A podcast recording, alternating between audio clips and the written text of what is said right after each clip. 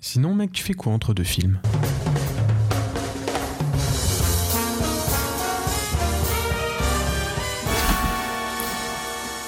Bonjour, bonsoir à tous, bienvenue dans Entre deux films. Ça fait un petit moment depuis la dernière fois parce qu'on a tout On a simplement eu- eu, un ouais. petit problème technique. Des, enfin, petits problèmes techniques. Bon, On a fait, on a juste perdu, des euh, passages totalement des, des deux chroniques principales qui, qui se sont totalement évaporées, impossible de remettre la main dessus. Et voilà, donc c'était plutôt gênant. Donc on a préféré annuler l'épisode et puis passer à celui-là directement. C'était plus simple. C'est dommage parce que Novembre et Le Petit Nicolas, c'était deux films qu'on avait vraiment beaucoup aimés. Ouais, ouais. Bon, mais cette bon. semaine aussi, il y a des bonnes choses quand même. Alors on a un peu du grand écart cette semaine. Hein, vraiment du, un vrai très grand écart. Ouais, parce que je vais pas semaine, beaucoup euh, être là dans, dans l'épisode non plus, je ne pourrai pas rester tout le temps, donc euh, Louis vous fera tout seul les micro-reviews. Ouais. Mais sinon, bon, après pour le reste, je serai là. Alors, dans cet épisode, Wendell, tu vas nous parler de cette merde qui est Black Adam. Mais non, c'est pas une merde, c'est waouh, c'est du, du bonheur, du plaisir, c'est c'est du C'est cinéma. tout ce qu'on cherche au cinéma. Ouais. Et moi, je parlerai d'un film beaucoup mieux qui est Bros. Ensuite, pour les On dit micro-reviews... bros ou bro? Bros. Bros. Yes.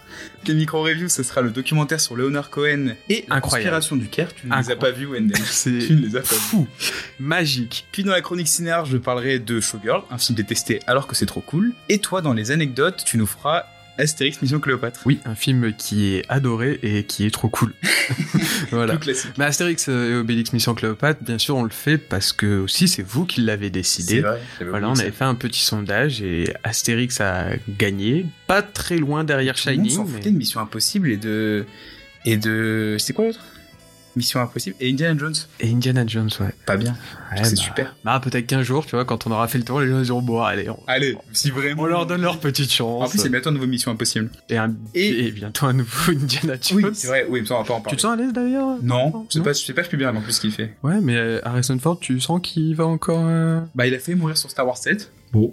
Est-ce que Harrison Ford dans le prochain Indiana Jones, ça va pas, ça ne va pas donner un truc similaire à Pierce Brosnan dans Black Adam? Non, il est moins vieux, quoi. Genre, un vieil homme assis dans une chaise et on sait pas ce qu'il fait là. Et pour la chronique finale, on aura enfin Marie qui nous parlera de Mulholland Drive. Ouais, ouais, ouais. Je savais pas quoi faire. La fatigue, alors qu'il est l'heure 17h. 16h25. Bon, allez, on y va, Black Adam? C'est parti. Allez, let's go. My son sacrificed his life to save me. These powers are not a gift, but a curse. Born out of rage.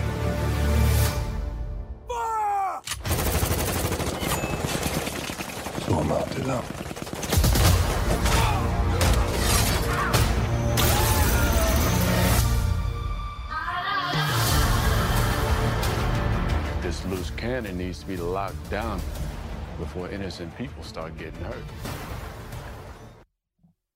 Dans l'antique Kendak, l'esclave Tête Adam avait reçu les super-pouvoirs des dieux, mais il en a fait usage pour se venger et a fini en prison. Cinq millénaires plus tard, alors qu'il a été libéré, il fait régner sa conception très sombre de la justice dans le monde. Refusant de se rendre, Tête Adam doit affronter une bande de héros d'aujourd'hui qui composent la Justice Society. Parce que l'équipe A de l'univers d'ici revenait trop cher, donc on a préféré prendre l'équipe B composé de Hawkman, Dr. Fate, Atom Smasher et Cyclone qui comptent bien le renvoyer en prison pour l'éternité. Et ouais, Eh, dit comme ça, ça a presque l'air bien. hein. et ouais. C'est fou la force d'un synopsis bien écrit. Alors, Black Adam est le nouveau film du DC Universe réalisé par Jaume Colette Serra. Je sais pas comment ça se prononce, voilà encore une fois. hein. Ouais, Yes Man, quoi. Ben, Yes Man, euh, ce Yes Man à qui nous devons le regardable Jungle Cruise. Il a aussi fait Esther ou Heather, je sais pas exactement comment. on Ah, j'ai vraiment un problème de prononciation. Heather et le film aussi La Maison de Cire, qui sont La Maison de Cire, pardon, qui sont deux films d'horreur relativement sympas. Ok. Il a fait aussi Sans Identité, un film où Liam Neeson tue des méchants à Berlin. Il a fait Non-Stop, un film où Liam Neeson tue des méchants dans un avion. et il a fait aussi Night Run, un film où Liam Neeson. Liam Neeson Tue plein de méchants, mais en une nuit. Ok. Voilà, là est la différence. Enfin. Revenons donc au projet du monsieur qui est enfin là, enfin sorti, l'élu, celui qui doit rétablir la paix dans la force, le super parmi les super, le film qui va redonner à DC sa gloire passée, Black Adam qui va tout bouleverser, il va entièrement changer les codes des films du DC. Et maintenant qu'il est dans nos salles obscures, voyons ce que vaut un peu la nouvelle purge de Warner. Ça me, ça me fait rire parce que ce vocabulaire là, euh, christique, tu me l'as un peu servi avant. Alors moi je te disais, non mais mec, ça va être nul. Tu me disais, non, ça va sauver DC. Je l'ai vu sur Twitter. voilà. Alors ça sauve DC Eh bien, j'ai que deux points positifs que je vais donner directement. Ouais. Après, on va pouvoir s'amuser un peu. Euh, personnellement, The Rock en Black Adam, j'ai bien aimé. je sais que c'est un rock quoi. voilà. Non mais Non, ça en va, vrai, il est charismatique, il oui, est cool dans le colle- costume Non mais il, colle bien au personnage et puis même, je sais pas, euh, je ressentais un petit truc, tu vois, genre. euh, Ouais, ouais. Y a pas mais beaucoup de quand je te dis, quand je te dis, quand je te dis que je ressentais un petit truc, c'est que, que- voilà, il y a pas beaucoup de jeux d'acteurs, enfin on verra ça plus tard, mais j'ai l'impression que justement c'était le seul à aimer être là. Ça c'est possible. Puis il se la joue un peu euh, Schwarzenegger. C'est ça son modèle, ça se voit. Totalement. Et aussi, l'autre point que j'ai bien aimé, enfin, bien aimé, ça reste un grand mot, c'était les combats, que je trouvais regardables, intéressants. Surtout, bah, celui dont on a déjà parlé un peu, euh, un peu avant off, euh, à l'intérieur de l'appartement, Hmm. où ils se battent même un peu dans la chambre. C'est le seul moment où j'ai trouvé ça un peu intéressant, et même les combats en soi, les, les effets sont plutôt réussis. Ouais, les effets sont plutôt réussis. Voilà, sauf vrai. pour le combat final, évidemment, qui est un étron, mais d'une taille. Mais ça, c'est devenu un classique des films super-héros. À la fin, il y a un gros ennemi en CGI et c'est dégueulasse. Même les bons films super-héros. Enfin, Moi, voilà. c'est ce qui m'a sorti de Suicide Squad. Hein. Maintenant, passons à la partie qu'on peut dire du film qui est nul à chier. Alors le film vacille entre le moche et l'acceptable, les décors sont d'une laideur affligeante au point que les personnages sont par moments vraiment mal incrustés, mais c'est vraiment Ah, dégueulasse. te- mais ça, j'avais vu dans la mais, bande-annonce, mais c'est déjà. mais c'est fou. Il y a des scènes, c'est incroyable. Et les décors qui s'élèvent en tout au doux chiffre de 3 quand même. Il y a un appartement, une rue et une statue. Voilà. Ce sont les Ouais. décors. Et encore, bon, j'exagère un peu, mais en fait le problème c'est que les décors, ils sont tous pareils, au point qu'on on sait même pas exactement où on est par exemple dans la ville. J'ai aucun repère géographique. Vraiment, les trois lieux là que je viens de vous citer, en fait, c'est parce que c'est tout ce qui me reste des Et en différents fait, la décors. ville, on dirait qu'elle tourne ouais, autour de ces trois petites choses-là. euh, C'est ça, en il fait. y a vra- quasiment aucun plan d'ensemble de la vraiment, ville. euh, la ville, elle fait 100, 100 mètres carrés. Ouais. C'est. Puis tu parles de décors moches, mais il y a aussi la photo hein, qui, est, qui est vraiment dégueulasse. Ah oui. Elle est des espèces de vieux jaunes là, euh, comme s'il y avait un soleil couchant tout le long. Ah, mais visuellement. Mais, je crois que c'est genre, tu vois, pour euh, mettre le petit côté euh, pays d'Orient et compagnie. ouais, mais c'est. Ah, mais tu veux un pays d'Orient, tu mets un filtre jaune. Ouais, c'est ça. Ça y est. Je sais pas, quand t'es dans Dune, il y a pas un filtre jaune pour te dire qu'il fait chaud, quoi. C'est le choix qu'ils ont fait pour Black Adam, hein, ça. Hmm. Forcément, pas forcément un choix très juste. Non. Mais bon, en même temps, s'il n'y avait pas ça, t'imagines à quoi ça ressemblerait Ouais, heureusement que ouais, c'est vrai que des fois ça cache bien. Ou alors c'est comme dans les scènes euh, du passé, des fois il y a une espèce de filtre ancien, je sais pas, Oui. euh, Snapchat ancien, Ah oui. Instagram ancien, et quand tu vois l'incrusta- l'incrustation des décors derrière, tu te dis, oh, mais sans le filtre ça aurait été, waouh. Ah ouais, non, mais c'est a- Indécent. Moi, il y a surtout un plomb. 200 qui me millions hein, le film. Hein. Ouais, budget de 200 millions. Ce qui est pas. C'est une C'est la moyenne des c'est- films. C'est la moyenne des blockbusters. Des, non, pas de blockbusters, des blockbusters de d'énormes blockbusters. Non, mais je veux dire, quand je te dis. C'est la moyenne des films de Marvel super-héros quand même. Ouais, Voilà. c'est ça. Du coup, on parlait du visuel, mais il n'y a pas que le visuel, hein, bien sûr. Dans ce film, le film, il y a aussi le scénario. Mhm. Ah bah le chat. le chat. Le chat il aime pas Black Adam. hein. Le chat n'aime pas Black Adam. Alors, il y a aussi le scénario, que je dis avec des guillemets, car très franchement, je me demande, moi personnellement, s'il y en a un. En vrai, le film peut se résumer à Hawkman qui dit Eh, t'es un méchant, avec mes copains, on va te défoncer. Et Black Adam qui répond Ouais, je vous attends, moi je suis plus fort. Non, si, non, si. Bref, le film, c'est juste un concours de super kick Mais asseyez-vous et parlez. Réglez votre différend en 3 minutes. Et en plus, Arrêtez vous taper dessus. évidemment d'être en plus d'être ultra prévisible et incohérent. Enfin, j'ai énormément de choses à dire sur le scénario, hein, vraiment que je trouve inexistant. Mais le plus compliqué, c'est c'est de pas trop vous spoiler. Bien que la bande-annonce le fasse gratuitement pour vous en 3 secondes, car oui. euh, si vous regardez la bande-annonce, en fait, dès le début, ce qui doit être un gros twist sur le personnage de Black Adam dans le film est dit dès les premières secondes. Tu te souviens, je t'avais montré en plus la bande-annonce. ouais. C'est fou déjà de faire Bah ça. ouais. Enfin, derrière toute la com au niveau du film, bah, je pense qu'elle fonctionne très bien, hein, parce que Oui, le je film, pense que le film marche très bien, euh. Aucun doute là-dessus. Ça me fait plaisir dans le sens pour les salles de cinéma. ouais, mais, ça, fait, ça me fait pas plaisir, soit pour un film euh, bâclé comme ça. Quand les salles de cinéma seront pleines pour Avatar 2, je serais plus heureux, sûrement. Voilà, il y a des chances. Mais oui, non, mais sinon, au niveau de la com, enfin, le personnage qu'on nous avait vendu comme un super méchant. Mais ça, je te l'avais dit. The Rock, il a une image, euh, il est pas, il est pas du tout méchant. Mais non, mais C'est rien de méchant. De toute façon, ça va pas avec l'image qu'il veut vendre de lui. Bah oui, donc c'est pas possible. euh, donc déjà. voilà. Enfin, ça, on reviendra aussi un peu là-dessus. Euh, le film introduit aussi de nouveaux héros. Enfin, si on peut appeler ça de nouveaux héros, car ils ont dû se dire, eh, mais en fait, Doctor Fate, c'est Doctor Strange, Atom Smasher, c'est Ant-Man, et Cyclone, c'est Tornade. C'est bon, les gars, les, les gens, ils les connaissent, pas besoin de les présenter. Ce qui fait qu'en fait, déjà, on va avoir un désintérêt total pour ces personnages. Et en plus de ça, ils ont préféré expliquer tout l'univers qui tourne autour de Black Adam, qui a été écrit franchement par un stagiaire de troisième, c'est pas possible, parce que ça donne juste de longs moments d'explication en plus pendant le film. Je sais pas si toi tu les as ressentis comme ça, mais tous les moments où est-ce que ça t'explique le pourquoi du comment de la couronne, qui est en fait l'anneau de pouvoir et compagnie. Ouais. Non, moi j'en pouvais plus. Je veux dire, c'était soit t'as de l'action bâclée, soit t'as trois pages de texte Ah interminables. bah, c'est sûr qu'on n'est pas sur de la mise en scène qui, qui s'explique elle-même. Montre-moi des choses, arrête de me les le- dire. Ouais, ah, c'est un problème. C'est. Oui, puis ces héros, ils ont aucune originalité. Il y a aucune originalité. Non. Tout est déjà vu. Bah oui, non mais totalement. Enfin, aussi, ce qu'il faut savoir, c'est que Louis n'a pas tenu l'intégralité du film. voilà. Ouais. Mais j'avais prévu, je m'étais mis, je m'étais mis à une place stratégique, je pouvais partir vite. Mais non, mais je savais que ça allait être horrible ce film. Et, Mais c'était, mais horrible. Et pourtant, et pourtant, faut pas, enfin, je suis pas du tout un, un snobinaire et tout. J'adore les films super-héros. euh, C'est juste que là, c'est, c'est nul, quoi. Et j'adore la film d'action, j'adore les films d'action américains. C'est que là, y a- ça va pas, quoi. Alors qu'on ne s'inquiète pas pour les super-héros qui nous sont présentés, évidemment.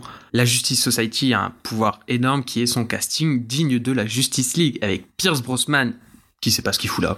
Non, et pas très motivé. Voilà, il- j'ai l'impression quand on le voit assis, on dirait vraiment une personne en maison de retraite qui voit les jeunes autour et qui fait mais qu'est-ce qui se Mais passe pourtant, il est encore très beau. Il C'est est encore très. Non, mais il en a rien à foutre d'être là. Il est là pour cachetonner, c'est tout. Il y a Aldis Hodge aussi qui nous offre un Hawkman ultra ouvert d'esprit. Ouais. Ouais, hein, Mais ça, c'est vraiment un vrai américain, genre. Eh, mais il faut un passeport pour aller dans ce pays du Moyen-Orient. Rien à foutre, je suis un américain, je vais tout péter. Mais surtout- surtout- c'est intelligent. Surtout, il a une énorme palette d'émotions. Je crois qu'il en a une, et demie. Une. Une La colère. Ah ouais, la colère. Mais, mais la colère mêlée à du mépris.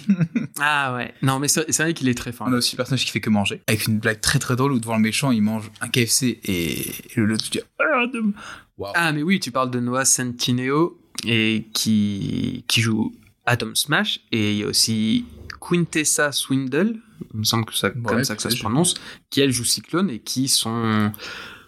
Ils sont Ouais, là. ils sont là. Ouais. Ouais, ils sont inutiles, Ouais. mais là. J'aime Voilà. bien quand, à un moment, les deux autres vont se battre et ils font Ouais, vous viendrez après. Et ils font D'accord. Et ils attendent. C'est ça.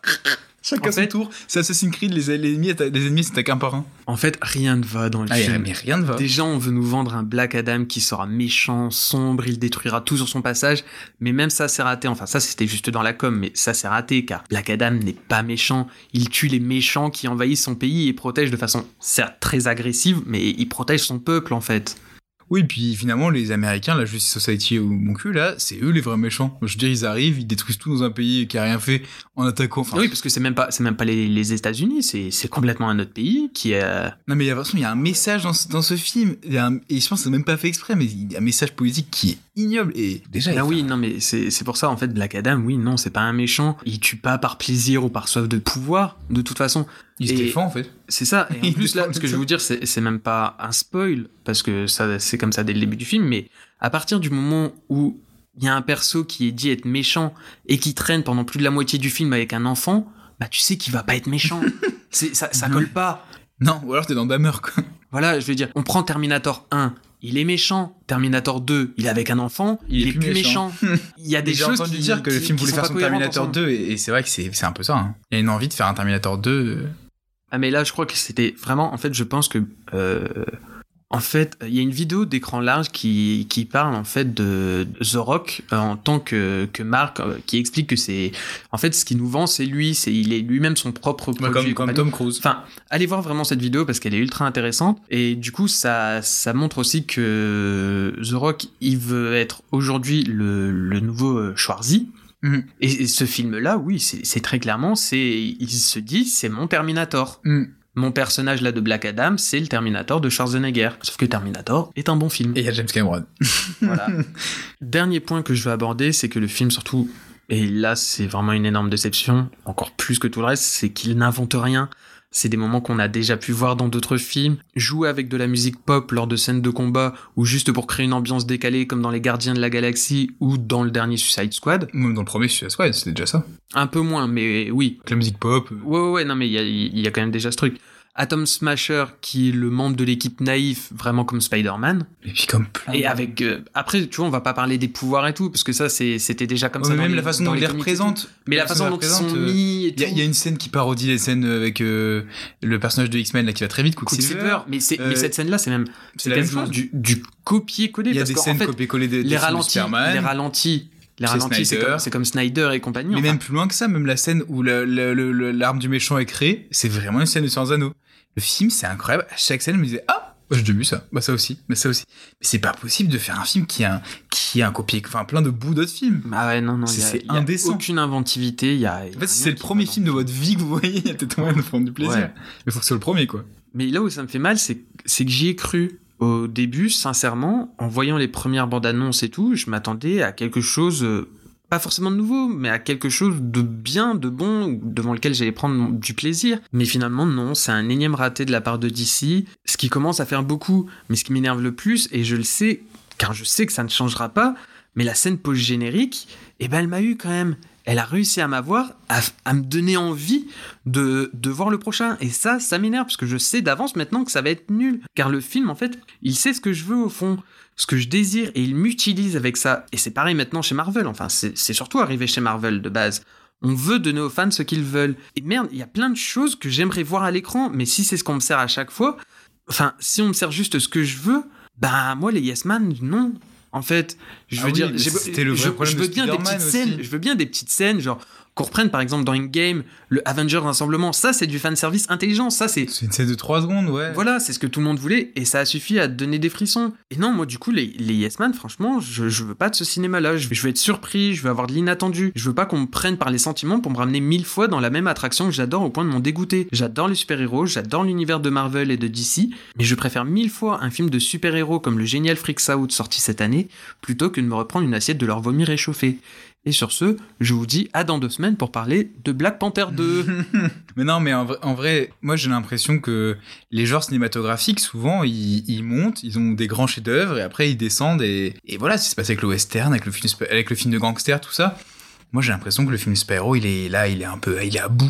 ouais, justement, c'était une question que je me Et là, me vraiment, posais en là, les derniers, c'est les derniers films super-héros. Enfin, moi j'ai, vu très peu de films qui m'ont plus super-héros ces derniers temps.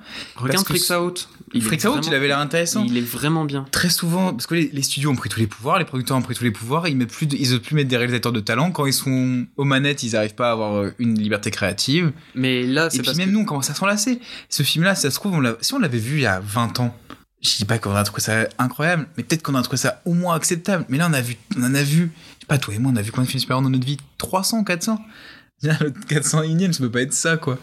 Donc, euh, il y a une urgence, quoi. Soit se réinventer, soit peut-être lâcher ce genre et passer à autre chose. Enfin, je veux dire, euh, et peut-être qu'on y reviendra plus tard. Bah, Le western, ça revient, c'est revenu 30 ans après. Lâcher le genre. Mais non, parce que ça fait du fric. Bah oui, les salles sont toujours complètes. C'est pas possible d'ailleurs. Dérivé, tu vois, par exemple, ben, Marvel, moi, maintenant, je, ouais, je trouve que la plupart de leurs séries sont plus qualitatives que leurs films. Parce que t'as moins d'attente aussi, quoi. Tu sais que tu vas rester dans ton canapé, machin. C'est ça. cinéma, putain. mais, là, après, c'est parce que bon, on parle pas, on parle pas beaucoup d'actu ni rien, mais là, par exemple, c'est vrai que chez Warner, c'est un peu le bordel en ce moment. Il y a Mm. pas mal de, de changements entre retour de personnes, le départ d'autres et compagnie. Donc, on verra ce On que verra ça donne. ce que ça va donner, mais. Bah, en plus- Normalement, il en devrait plus, y avoir euh, d'assez gros changements chez En Warner. plus, Warner, ils ont essayé de créer un univers avec Snyder. Alors moi, je, le, je trouvais qu'il y avait pas mal de défauts, mais au moins, ça se tenait un minimum quand Je même. le trouve génial. Là, c'est quoi, J'aime les films, là, J'adore les les films avec euh, films. Snyder. Le Batman Ouais, moi, je les aime bien. fou et même le Justice League euh, Snyder Cut, moi, je passe un très bon Au moins, il y avait une cohérence. Moi, j'avais détesté Aquaman, mais au moins, Aquaman, il ressemble un minimum à Man of Steel. Mais là, là il ressemble à quoi, ce film-là? Bah, il ressemble à Shazam. Ils vont faire un univers autour de Shazam. Waouh Je suis impatient. hein. Ça va être bien, les prochains films. Shazam On a 2 vu- et Black, ouais, Adam 2. pff, Wow, ça va être, euh, ça va être bien. ça va être compliqué, mais bon. C'est un peu dommage, ouais, les super-héros, c'est vrai que là, euh, Ouais, ça commence à beaucoup, beaucoup de ça commence à piquer là, cette ouais. année quand même. Ouais. Et les gens, même si les salles sont toujours pleines, mais Enfin, heureusement, ça commence heureusement à râler quand même. hein. Les gens commencent à Petit se lasser, Doctor hein. Strange qui a, qui est un peu plus disons, donné un petit sourire de coin, mais, Mais c'est vrai que même avec du recul, c'est vrai que le Doctor Strange, jamais, euh, enfin, quand, quand j'aurais envie de revoir des films de super-héros, par exemple, je sais très bien que chez Marvel, je vais m'arrêter à la phase 4. Par contre, il y a, y a l'animé euh, Spider-Man qui va bientôt arriver, le 2 Oui. là. Ça, ça va être cool. Parce que vraiment Spider-Man bien. New Generation 1 était vraiment incroyable. Même si le titre est nul. Même si le titre est nul. Into the Spider-Man. Mais du coup, euh, bah, je pense qu'on a fini sur Black Adam. On a Ah fait un peu longtemps, mais bon, il y avait beaucoup de choses à dire. Et on va passer à un film beaucoup, beaucoup, beaucoup plus intéressant, même si les salles sont complètement vides. C'est Bro. Gay guys are so stupid. I know. But we've been smart enough to brand ourselves as being smart. It's our little secret. You met a guy? I don't think I'm his type. He's like gay Tom Brady. What are you into? One of these ripped idiots with no opinions? No, I'd like someone who's physically very frail and won't stop talking. And I bet he's as intimidated by you as you are by him. I'm down for whatever. Yeah, I can do whenever and I can do whatever. Cool, whatever, whenever. GIF of Michael Scott dancing. Office GIF? This person isn't gay. I spent on my. I need you to be honest with me. You like these broy meathead idiots. Oh, look, they're fighting. You like that? Hey. I can be tough like your you like boys. to do? oh, that's what you like, huh? Oh, Hey, what's going on? Oh, that's cool. Bye bye.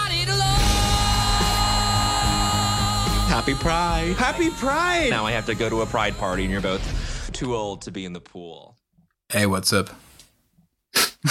Ceux qui auront vu le film comprendront la blague? C'est vraiment, c'est vraiment cette intro que t'as choisi. Oui, j'adore cette blague. Euh, Bros est un film de Nicolas Stoller. Alors j'ai regardé, c'est le réal euh, des, des films Nos pires voisins.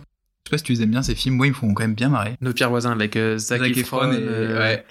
et Seth Rogen. Ouais. J'adore. Ouais, moi aussi. Bah du coup c'est le réal de ces Mais films-là. je, je préfère quand même le premier au deuxième. Le deuxième Oh, avec euh, pff, Chloé Moretz et tout. Non mais tu- en fait, il y avait l'ambiance de trop réchauffé. Ouais, j'avoue que j'ai pas beaucoup d'analyse non plus dans des films-là, il faut plus gaulerie, mais... Et surtout, le film euh, Bros, il est produit par Judd Apatow, qui est quand même un des grands, grands pontes de la comédie américaine ces 20 dernières années. Bah là, je, je voulais juste citer euh, Super Grave, par exemple, ou Pineapple Express, dans ses, dans ses bons faits d'armes. Des films euh, devant lesquels on peut passer d'agréables moments dans un état second. Ouais, c'est des, des gros films de stoner quand même. Voilà. Mais du coup, euh, c'était un film qui était, euh, enfin, c'était, Bros, c'était une comédie avec quand même une artillerie lourde. euh, Il était fait pour cartonner au box-office. Et il s'est bah, effondré aux États-Unis. Il a pas eu tout bien marché. Et- complètement cassé la gueule. En France, j'ai l'impression qu'il est reçu aussi dans l'indifférence. Déjà, il y avait, il y avait que 100 salles qui le passaient. Et puis, il y a aussi des mauvaises critiques. Alors que, bah moi, déjà, je pense que c'est peut-être le film le plus drôle de l'année. Et ensuite, c'est un film historique parce que c'est la première comédie, la première comédie romantique classique qui met en scène un couple gay. Donc, euh, c'est vraiment un film à voir.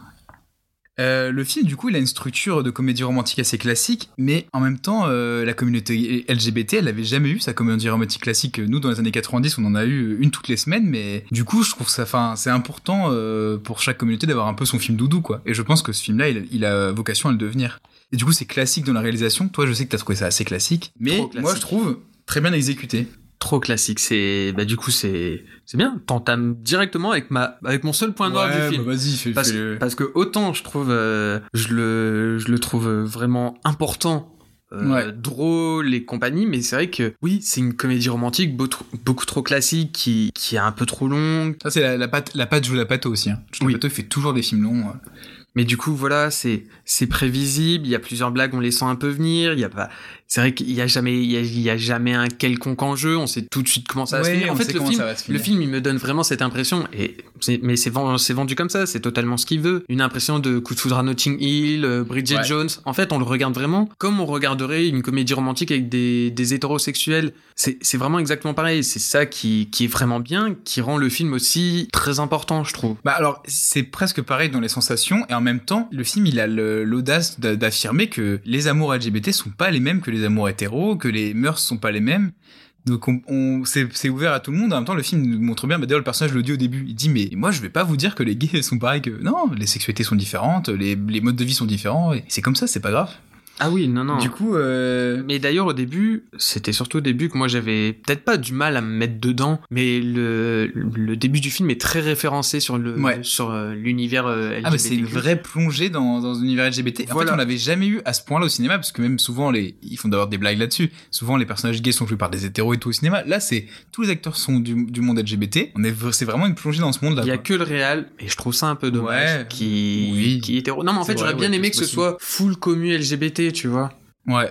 Ouais, j'aurais trouvé que le film, non mais j'aurais trouvé ça encore plus impactant. C'est possible, ouais. Mais après, le film est tellement sincère et tellement. Donc bon, ça m'a pas. Oui, on sent, on sent quand même que le réel, il- s'il a fait ça, c'est, c'est, c'est par envie.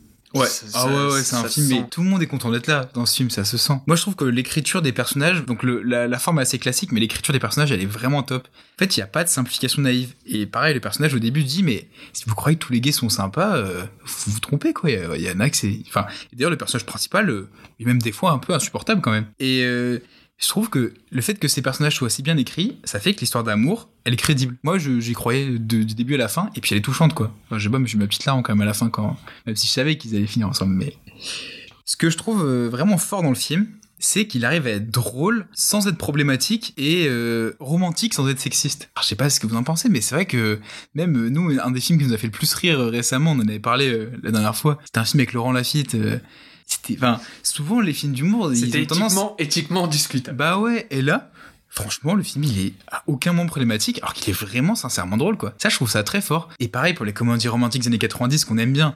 Tu les regardes aujourd'hui, enfin, il y en a certaines, elles sont dures. Hein. Pretty Woman aujourd'hui, je fais, oh, waouh, oh, c'est compliqué quand même. Alors Bah. là, le film, il est romantique, mais il y a rien de sexiste, Bah, quoi. en fait, là où ils sont vraiment bons aussi, c'est qu'ils se sont, bah, ils se sont mis au goût du jour. Parce que Ouais. par exemple, Ils ce modernisé le genre, en fait. Voilà, dedans ça va utiliser Grinder, ça va parler très ouvertement euh, des rapports sexuels et surtout ce qui ce qui fait que le film euh, fonctionne aussi bien et qu'il y a toujours un ton comme ça assez humoristique. D'ailleurs, je trouve que du coup ça c'est un peu plus compliqué. Euh, L'humour est un peu aléatoire. Il y, a, il y a des fois où on essaye d'avoir un ton un peu dramatique, mais on va quand même te glisser une petite vanne, ce qui va te casser un peu le truc.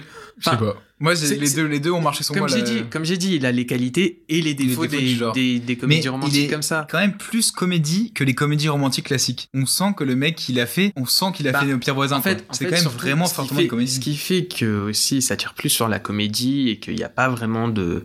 En fait, les seuls moments dramatiques un peu, c'est par rapport à leur relation à eux Mm. deux, à qui, Ouais. à- enfin sur le fait qu'ils s'aiment, qu'ils s'aiment pas et compagnie. Mais à aucun moment, par exemple, ça va être euh, le fait d'être euh, d'être homo qui va être mis en, en cause. Ça, pas du tout. Justement, c'est en fait c'est vraiment dans un univers où bah oui, ok, t'es t'es gay, et jamais c'est remis en Bah, question. vu que le film il se passe vraiment dans la communauté LGBT à New York, c'est vrai que c'est accepté ça fait du bien d'avoir ce genre de film. Je pense que c'est bien d'avoir des films qui montrent que c'est dur euh, d'être euh, LGBT, mais c'est bien aussi de voir des films euh, où on met ça de côté et, on se concentre sur les histoires d'amour. Nous, on avait vu été 85, euh, pareil, où le, fait d'être gay n'était jamais questionné, qui était un, un super film aussi, je trouve. Et en vrai, moi, ce que je trouve aussi très réussi dans le film, justement sur l'humour, c'est que il est outrancier l'humour, mais il y a des scènes vraiment. Moi, j'ai jamais vu des scènes comme ça au cinéma, quoi. Des scènes de cul où je me suis dit, oh, Ouais. c'est tellement osé de faire ça au Ouais, cinéma, genre vraiment.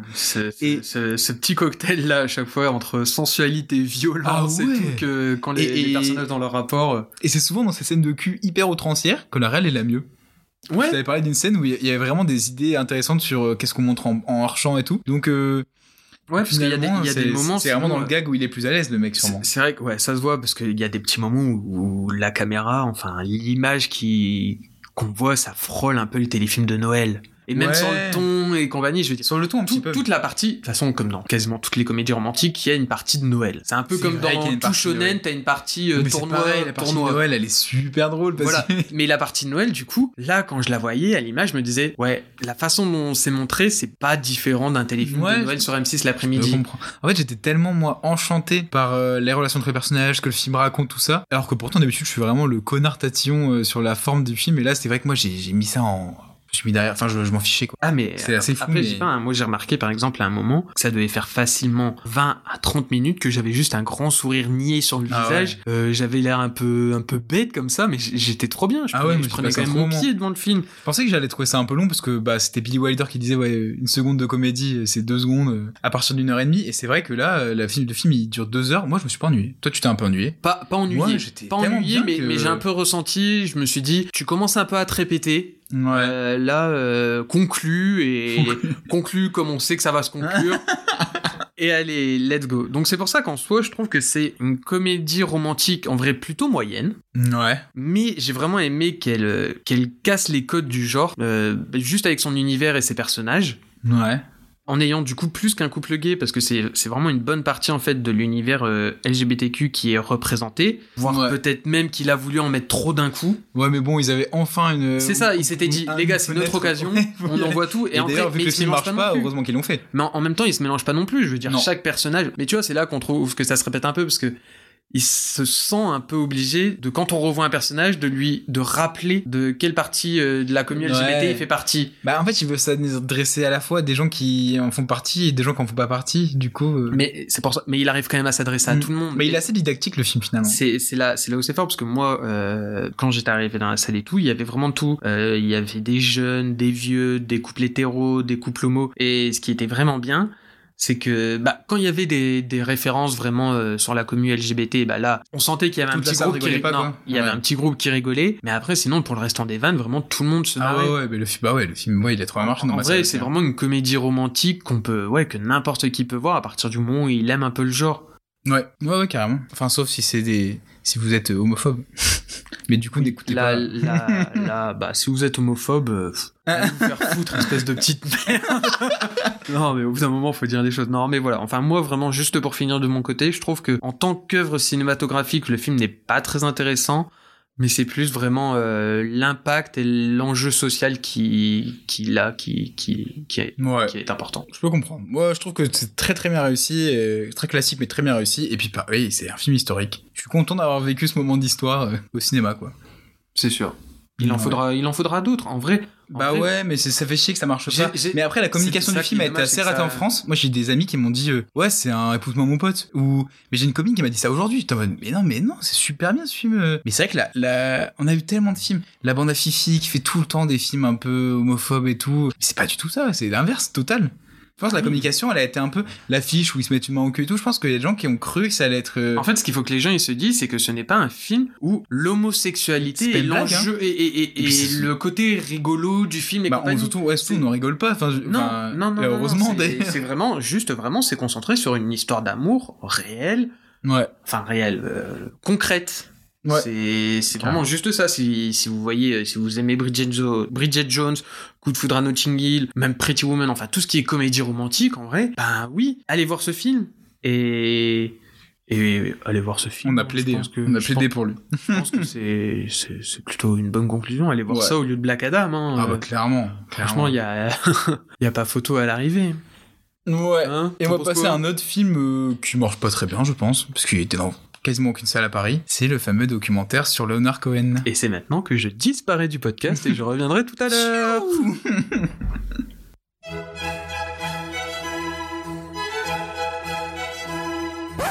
Excusez-moi, monsieur, vous avez deux minutes pour parler cinéma. non, désolé, je suis pressé. Mais c'est juste des micro-reviews.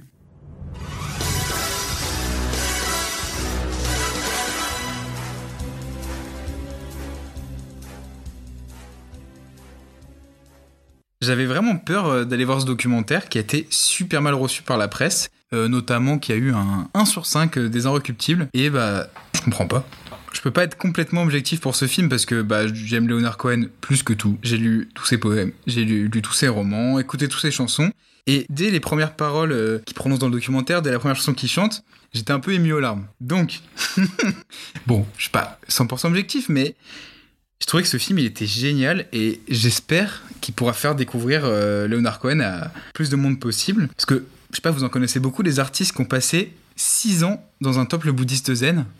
Bon, à part euh, George Harrison des Beatles, qui ont eu plus de succès à presque 80 ans que dans le reste de leur carrière, qui ont inspiré les chanteurs et chanteuses du monde entier, tout en restant dans l'ombre. En plus, bah, le documentaire est bien construit. C'est à la fois une biographie de Leonard Cohen, mais en même temps un décryptage euh, de la chanson Alléluia, qui a eu le succès qu'on connaît, euh, qui a fini euh, dans les mains de Jeff Buckley, qui a été la BO du film Shrek. Alors que cette chanson, elle avait été refusée par Columbia, et elle est devenue complètement légendaire. Récemment, j'avais aussi vu le documentaire sur David Bowie et sur Ennio Morricone, qui m'avait plu, mais j'avais trouvé un peu long, un peu répétitif. Mais là, pas du tout. Et vraiment, en sortant, euh, je n'avais qu'une envie, c'était de réécouter toute l'œuvre de Leonard Cohen. Je pense que c'est plus ou moins le but de ce genre de documentaire. C'est complètement génial. C'est dans peu de salles comme Bro, malheureusement. Et je vous conseille vraiment, si ça passe près de chez vous, euh, d'aller le voir. Et on va passer à la dernière micro-reviews. C'est La Conspiration du Caire, un thriller politique et implacable. Prix du scénario à Cannes, La conspiration du Caire est le nouveau film de Tarek Saleh après Le Caire confidentiel qui avait fait pas mal de bruit à l'époque mais que je n'ai pas vu. Mais après ce film de dingue, c'est sûr que je vais la rattraper. Dans la conspiration du Caire, on est en Égypte, dans l'université de Al-Azhar, qui est le plus haut lieu d'études du monde musulman sunnite. On y suit un jeune étudiant qui va se retrouver au cœur d'une conspiration politique qui vise à mettre sur le trône un cheikh, qui est le chef religieux de, cet islam sunnite, favorable à la dictature égyptienne. Le film est présenté comme un polar politique, mais c'est aussi une véritable découverte de l'université de Al-Azhar et de son fonctionnement. Il y a des plans super beaux qui mettent en valeur l'architecture du lieu, même si malheureusement euh, le film a été tourné à Istanbul pour des raisons politiques, donc c'est pas la vraie université Al-Azhar. Mais j'ai regardé sur internet, c'est globalement, enfin ça ressemble beaucoup en tout cas. L'intrigue du film, elle est assez linéaire pendant 1h30, ce qui est étonnant parce que c'était présenté comme un polar, qu'un scénario de ouf. Mais ça nous permet de nous immerger dans la situation politique qui est assez compliquée et d'apprécier de très belles scènes de prière. Mention spéciale par exemple à une scène de chant religieux complètement dingue quoi. Par contre, la dernière demi-heure du film, euh, on comprend vraiment pourquoi le film a reçu la récompense du meilleur scénario à Cannes. Et comme quoi, il y a aussi des récompenses qui sont méritées cette année à Cannes. Dans ce dénouement, on prend du recul sur le fonctionnement de l'État égyptien, sur la manière dont le religieux est instrumentalisé par le pouvoir, sur l'horreur de la dictature qui pousse tout le monde à agir de façon atroce, car on est toujours manipulé et qu'on a toujours un supérieur qui tire les ficelles dans l'ombre. Je pense que l'acuité politique du réalisateur, elle doit venir de sa double nationalité. En effet, il est suédois, mais d'origine égyptienne. Il connaît donc cette réalité égyptienne, mais il peut aussi en parler librement, et il a du recul euh, sur la situation, tout simplement parce qu'il n'est pas menacé par le pouvoir. C'est un film tout sauf manichéen qui montre la beauté de l'islam quand il n'est pas corrompu par le pouvoir, et vraiment, je vous conseille d'aller le voir. Petit passage pendant le montage du podcast, euh, juste pour dire que ça m'a donné quand même assez envie, là, ce que tu as dit sur, euh, sur ces deux films. Pourtant, c'était vraiment pas deux, deux œuvres qui me tentaient au départ, mais vais peut-être me pencher un peu plus là-dessus. Là. Voilà, c'était juste un petit passage très rapide d'à peine 25 secondes, et maintenant je te laisse parler de Showgirl.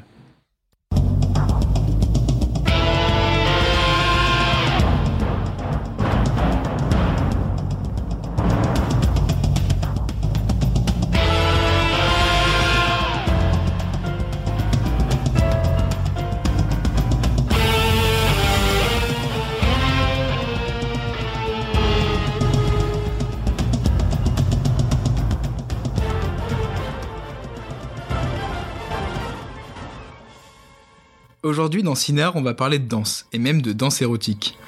C'est un art que je connais très mal parce que je déteste danser, mais le film Showgirls de Paul Verhoeven m'a vraiment donné envie de vous en parler. Je suis tombé sur ce film après avoir détesté Sans filtre de Ruben Östlund, encore lui, et je voulais trouver un film qui critiquait vraiment la société du spectacle. Et j'avais déjà entendu parler de Showgirls et je me suis lancé. Parce qu'en fait, Verhoeven, c'est un réalisateur hollandais qui a fait presque toute sa carrière sur euh, un principe simple, de critiquer Hollywood et la société du spectacle, tout en faisant des films qui respectent les codes hollywoodiens. C'est le cas par exemple dans Robocop ou dans Total Recall. Et donc coup dans Showgirls, il nous met dans une drôle de situation, parce qu'on est à la fois spectateur des numéros de danse qui sont magnifiques, et en même temps on voit tout l'envers du décor qui est particulièrement stordide. Ce film, il nous montre euh, finalement l'horreur quand des hommes ont du pouvoir. Et même s'il parle du monde de la danse érotique à Las Vegas, on voit très bien que c'est au final une métaphore pour évoquer euh, Hollywood. Et presque 25 ans avant l'affaire Weinstein et MeToo, Verhoeven il a réalisé un bijou féministe et provocateur. C'est un vrai film anti-Hollywood et Boys Club. Euh, et du coup, bah, Verhoeven, il a été haï pour l'avoir réalisé. Il a même gagné un Razzie Award. Alors, je sais pas si vous connaissez, mais c'est un peu l'équivalent de l'Oscar du pire film. Et il est même allé le chercher pour faire un doigt à l'industrie du cinéma. Cette histoire, elle nous montre qu'un vrai film anti-société du spectacle, il doit être détesté par les grandes institutions, sinon c'est qu'il n'est pas assez sulfureux, ou qu'il passe complètement à côté de son message. Pas vrai Ruben Oslund? Euh, Je vous conseille vraiment de voir Showgirls, les actrices sont brillantes, la sororité que met en avant le récit est très belle, vous allez à la fois en prendre plein la vue et réfléchir sur les problèmes structurels du monde du cinéma et des autres sphères d'influence. Et on va passer à un film beaucoup moins sulfureux, euh, qui nous a été euh, soufflé par euh, les gens sur Instagram. On va parler d'Astérix Mission Cléopâtre et Wendell va nous donner quelques anecdotes sur ce film culte.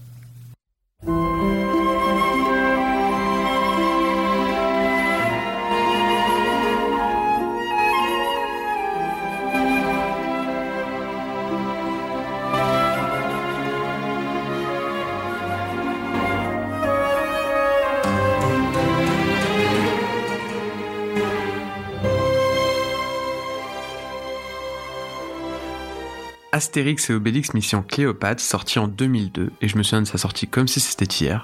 J'avais 4 ans, franchement. J'adorais le cinéma à cette époque-là. J'étais fan. Je me bouffais les godards tous, tous, mais c'est par là que j'ai commencé. Bien sûr.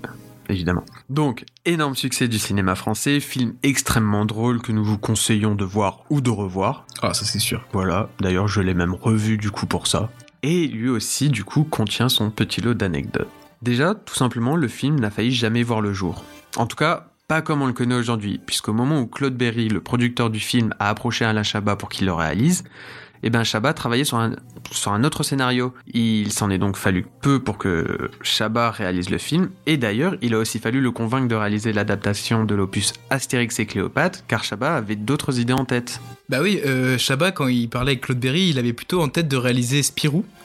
Mais finalement, les droits de Spirou coûtaient trop cher et Claude Berry avait déjà ceux d'Astérix car il avait déjà fait le film que moi je trouve pas très bon, mais Astérix contre César, c'est ça Euh, Avec ouais. déjà Clavier et Depardieu. Et bah du coup, bah, Chabat a fini par accepter de, de faire ce, ce film légendaire. Oui, d'ailleurs film légendaire, qui a atteint un record pour l'époque, pour une production française dont le budget était alloué de 50,3 millions d'euros, en faisant à l'époque 14 millions d'entrées. 14 millions d'entrées. Énorme. J'imagine même pas pouvoir refaire ça euh, actuellement. Bah Avatar 2 bientôt. J'espère. Et du coup, ça c'était son record à l'époque parce qu'il a été dépassé par, enfin au niveau du, du coût du film, hein, il a été dépassé par Astérix et Obélix aux Jeux Olympiques, qui lui a eu un budget de 78 millions de- d'euros, mais qui a fait moins de la moitié en entrée. Je me demandais justement. Voilà, et du coup, à ce jour, Astérix et Obélix Mission Cléopâtre est toujours le plus rentable des adaptations de ce petit Gaulois. En comptant aussi les Enfin, films d'animation. Euh, je n'ai pas compté les films d'animation. Mais je pense, hein, niveau je, je ne sais pas trop, donc je vais pas me porter là-dessus. Autre info, Luc Besson a demandé s'il pouvait passer un jour parce que ça le faisait marrer de prendre une caméra pendant que Chabat tournait. Et quand il lui a demandé quand il voulait venir, eh ben Besson a répondu qu'il souhaitait venir le jour où ça serait le plus compliqué. Et ce fut donc le jour où a été tournée la construction de la fameuse pyramide, pour laquelle plus de 2000 figurants ont été nécessaires. Et c'est pas tout. Déjà, Besson a vraiment fait du bon taf. Quand on regarde le film, c'est vrai que ses plans, ils sont vraiment cool. Mais peu de temps avant, il s'était tapé deux tempêtes de sable qui ont bloqué le tournage pendant 48 heures. Et puis un Chabat, il a aussi eu une, une diarrhée légendaire pendant le tournage et il a il dirigeait quelques, quelques scènes aux toilettes. Aussi, c'était, il semblerait que ce fut des moments assez compliqués pour lui. Bah, surtout que j'ai beaucoup entendu dire que Chabat, il a tout pris sur lui, euh, le stress du film. euh, Ah c'était oui, vraiment oui. lui qui gérait tout. Et Ah, d'ailleurs, il a mais- pas totalement. refait d'aussi grosses productions euh, dans le- après. Hein. Ça a peut-être dû un peu le marquer quand même. Il y a moyen, il y a moyen. Ouais, c'est vrai qu'après, c'est, c'est des films un peu plus chill. Il y a deux moments bien connus du film qui sont de la totale impro, ou en tout cas une bonne partie. La première étant la scène de U Cannabis. Jamel Debbouze s'emploie à faire bouger son âne cannabis lorsque ce dernier refuse d'avancer au moyen d'un bref U cannabis. Eh bien, cette réplique était une impro du comédien, totalement. Mais même tout ce qui suit après et tout, ça a été full les sols pleureurs, les sols monnières. Non, peut-être pas. Et l'autre, du coup, c'est le monologue d'Otis, qui est du coup euh, joué par Edouard Baird, qui était normalement bien plus court. Ouais, il avait un début, une fin et Voilà. ça dans un interview, il lui disait, je l'ai laissé au milieu. Et du coup, c'est là qu'il a tout fait, et même euh, c'était tellement long qu'il voulait le couper au montage. Et je crois même qu'il y a une version où c'est encore plus long. Genre le monologue, il dure vraiment plusieurs minutes. Autre info, Alain Chabat souhaitait que Snoop Dogg soit dans la BO du film, mais il arrêtait pas de se dire qu'en fait, euh, bah, il refuserait. En même temps, t'arrives comme ça, tu vas voir Snoop Dogg, tu lui dis, hé, tu veux être dans la BO du film Astérix? Bof. Mais il a quand même tenté le coup, et par chance, les enfants du rappeur connaissaient bien les aventures du Gaulois et ont incité leur père à accepter le projet. Donc après le tournage, Jamel Debbouze est parti à LA afin d'enregistrer le titre Mission Cléopatra avec Snoop Dogg. Petite info comme ça, vraiment très courte. Joe Star euh, devait incarner un Égyptien qui devait s'appeler Nick la Police. Mais son personnage a disparu à la quatrième version du scénario. Ouais, donc euh, le scénario déjà, il a dû être écrit aussi pas mal Et de puis, puis il y a aussi Omar et Fred qui devait faire une, qui avait une scène qui a été tournée et qui a été coupée au montage. C'est incroyable, il y a vraiment tous les gens qui gravitaient autour de Canal à l'époque. Ah bah oui, mais ça c'est ça c'est pas étonnant. Et du coup, pour finir, ça faisait longtemps, donc je vais vous donner quelques chiffres. Le film a mobilisé 500 ouvriers pour les décors marocains, 2000 figurants, plus de 11 km de tissu pour les costumes, 5000 paires de sandales, une douzaine de perruques pour Monica Bellucci et 1500 perruques pour les autres. Il y a beaucoup moins de chiffres que pour le Seigneur des Anneaux, mais c'est quand même des chiffres impressionnants. assez impressionnants quand hein. Enfin ouais, c'était vraiment un film euh, d'une ambition assez folle et qu'on espère retrouver dans le prochain Astérix. Avez-vous vu la bande-annonce Voilà. Si vous avez vu la bande-annonce, n'hésitez pas à nous envoyer des messages. Ouais, c'était c'est la bande annonce, c'est la petite aparté, mais la bande annonce, nous ne sommes pas les plus sereins concernant Non, et le pourtant, film. moi je le défendais jusqu'à encore récemment. Je me disais, ah, ça a l'air quand même cool et tout. Mais après, on va pas, on va On pas va pas, ouais. C'est une bande annonce. Voilà, c'est sûr que ça a juste pas l'air drôle, ça a l'air moche, ça a l'air d'être écrit comme des pieds, juste d'avoir des guests pour avoir des guests. Enfin voilà. Jonathan Mais- n'est même pas drôle, quoi. C'est triste quand même. D'en arriver à ce Et point-là. Astérix est devenu un bouffon. Ah, Ouais, ça a l'air dur, ouais, mais mais, bon, on verra. on verra On verra, on verra. Et, et du coup, là, je, je te propose à ce qu'on passe sur un film euh, incroyable. Légendaire. Et surtout qu'on invite euh, Marie. On va parler Mulholland Drive.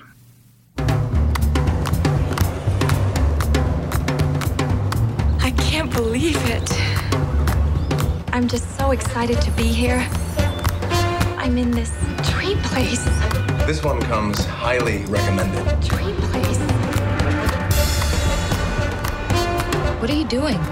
Get out of the car. Yeah. The girl is still missing.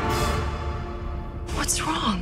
À Hollywood, durant la nuit, Rita, une jeune femme, devient amnésique suite à un accident de voiture sur la route de Mulholland Drive. Elle fait la rencontre de Betty Helms, une actrice en devenir qui vient juste de débarquer à Los Angeles. Aidée par celle-ci, Rita tente de retrouver la mémoire ainsi que son identité. Alors Marie, on est très heureux de t'accueillir. Euh, du coup, tu vas nous parler de Bonsoir. Mulholland Drive. Oui, je vais vous parler de Mulholland Drive parce que bah, c'est celui que j'ai choisi pour, euh, pour film préféré pour votre, euh, votre podcast.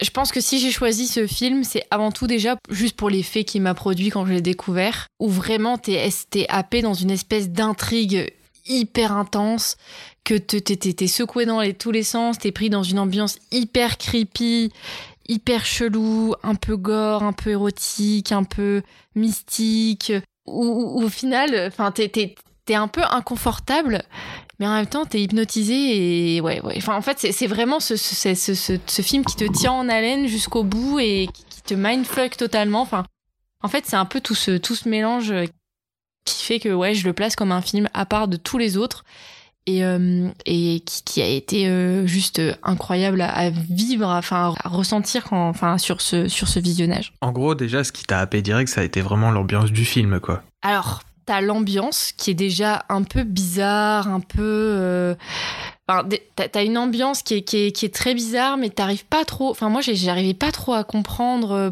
pourquoi est-ce que des fois je me sentais inconfortable? Est-ce que c'était. En fait, est-ce que ce qu'on me présente, c'est censé être euh, normal et accepté parce que c'est c'est l'univers qui est proposé par le film? Ou alors, est-ce que c'est normal que je trouve que ce qui vient de se passer, c'est chelou, en fait? Tu, tu sais même pas où, où mettre, euh, où mettre ton, ton prisme et comment euh, euh, euh, comprendre le film, Bah, en fait, au c'est- début. C'est vrai que quand on avait regardé le film, parce qu'on l'avait vu à trois, c'est vrai qu'on était tous les trois perdus pendant le film. Oui. À plein de moments. euh, Mais, mais cette ambiance mal à l'aise, hier je suis allé voir euh, Twin Peaks avec une copine, euh, donc le film tiré de la série Twin Peaks, c'est juste que Lynch, c'est un espèce de réalisateur taré qui arrive à trouver tous les, les peurs et les malaises. Genre dans Twin Peaks, il y a quand même une scène avec un gars qui s'introduit dans une maison, qui viole la fille, et en fait ça devient son père. Genre vraiment, il touche tous les trucs freudiens, horribles, dégueulasses. Mais je sais pas si vous vous souvenez, mais David Lynch avait fait aussi des pubs pour PS2. Ouais. Il avait réalisé bien, ouais. des pubs pour PS2 et re-regardez-les.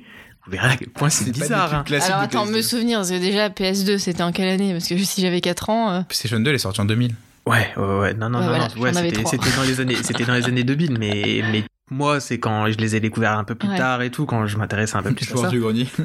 Et aussi, joueur du grenier qui m'a bien remis dedans. Et franchement, ouais, c'était déjà très, très bizarre. Tout David de c'est comme ça, ouais. c'est, ouais, c'est, c'est perché de base. Pourtant, je connais pas si bien que ça sa, sa filmographie. hein. Bah après, il y a, ouais, bah, il y a le, le Dune raté, Elephant Man, Bah, c'est vrai qu'en fait, je la connais Blue plutôt bien. Velvet. Elephant Man, par exemple, j'adore. Je, je kiffe Elephant Man. mais c'est moins perché, je crois. C'est moins perché, mais l'histoire de base est déjà tellement perchée que. Mais du coup, c'était la construction aussi qui t'avait bah, beaucoup. euh, donc du coup, en fait, en essayant d'un petit peu creuser euh, pourquoi est-ce que t'as tous ces effets qui sont, enfin, qui, en tout cas, que moi j'ai ressenti, et, et à la fois l'excitation qu'il arrive à créer en toi. Et on l'a vu, nous, on se mettait des pauses sur le visionnage pour essayer de redescendre et comprendre ce qui est en train de se passer. Et en fait, c'est ça, c'est que tu comprends pas ce qui se passe parce que de un, déjà, comme tu dis, t'as la, la construction du film qui, qui est complètement bah, en fait déconstruite tout simplement. Hmm. tu sais pas où commence enfin ce que tu vois au début c'est pas le début la fin c'est c'est pas vraiment la fin. En fait t'as deux films finalement qui sont enfin t'as un seul film mais en deux parties. miroir. voilà en miroir. Et en fait c'est tous ces trucs là qui te perdent et qui te tiennent en alerte en enfin qui te tiennent en, en- en alerte en haleine je sais plus comment on dit qui te tiennent en haleine, ça, ça, Voilà. ça, ça fonctionne. qui te tiennent en haleine Bah, c'est vrai qu'il y a un truc qui fait que dans le film, euh, même quand on faisait pause ou quoi, c'était c'était très court, mais on était impatient de, re- de replonger en fait dans, dans son univers. euh. Mais c'est quand même dangereux parce que t'es toujours à deux doigts de dire Oh, c'est trop compliqué, je- ça me fait chier. T'es toujours En à deux ça doigts de, de- Ça peut vite devenir énervant et chiant. Mais et il a deux doigts de la Mulholland Drive, il a un branlette. truc euh, parfait. Il a deux doigts de la branlette intellectuelle. Bah, en fait. justement, Twin Peaks, j'ai pas trop aimé. Alors que là, Mulholland Drive, c'était l'équilibre parfait entre. C'est trop bizarre, mais en même temps, on, est- on arrive Et quand même à justement, je trouve que ce qui limite euh, ce moment où tu peux vriller dans juste le film trop chelou, trop mindfuck et genre euh, juste le mec a envie de te, de, de te montrer une panoplie de, de, trucs euh, sans donner d'explication. En fait, je trouve qu'on on évite ça et justement, c'est le deuxième point, c'est parce que il utilise pour moi des, des, des outils. Alors comment euh, ça, c'est- c'est- quels sont les termes techniques en cinéma? Je je, je les connais pas, mais des, des, des outils ou des moyens hyper euh, universels et basiques du cinéma, des scénarios, pour un peu raccrocher à chaque fois les personnes et leur donner des, des pistes et des fausses pistes. Du coup, je pense au moment où les, deux jeunes femmes trouvent euh, bah, la somme d'argent, enfin les billets euh, en cash dans le sac à main de, de Betty, je crois, ou de l'autre, je sais plus. Le moment où tu découvres une arme, enfin on te, on te, on te donne des indices, euh, des éléments assez basiques d'un,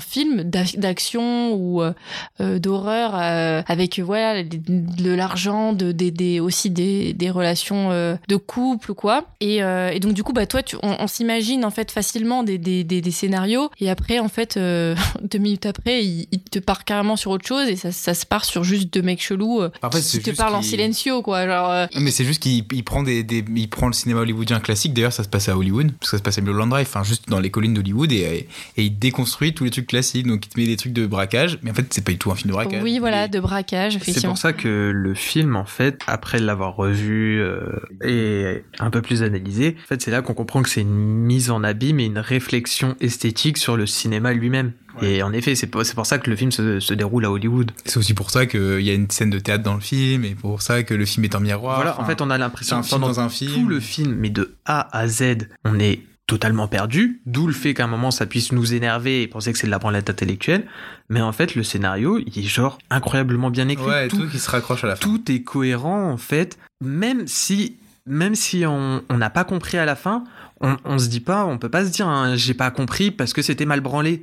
Non, parce que tout fait écho. En fait, les, les deux parties du film se font écho l'une à l'autre tout le temps, donc Mm. ça marche bien. Voilà, d'ailleurs, juste petit aparté, si vous avez vu le film ou si vous comptez le voir et que vous n'avez pas compris la fin ou même vous n'avez pas compris tout le film, il y a un documentaire qui est super bien qui s'appelle Retour à Mulholland et qui moi déjà aussi m'avait m'avait pas mal aidé pour avoir certaines infos. Donc euh, je vous conseille vraiment d'aller le voir. Et puis euh, même après, on avait fait ça après le visionnage, on était tellement perturbés qu'on avait été chercher des vidéos pour juste dire est-ce que l'interprétation que j'ai eue du film, elle est correcte, elle est pas correcte? Est-ce qu'on peut avoir une interprétation où c'est fait exprès? Je pense que c'est aussi un peu le cas.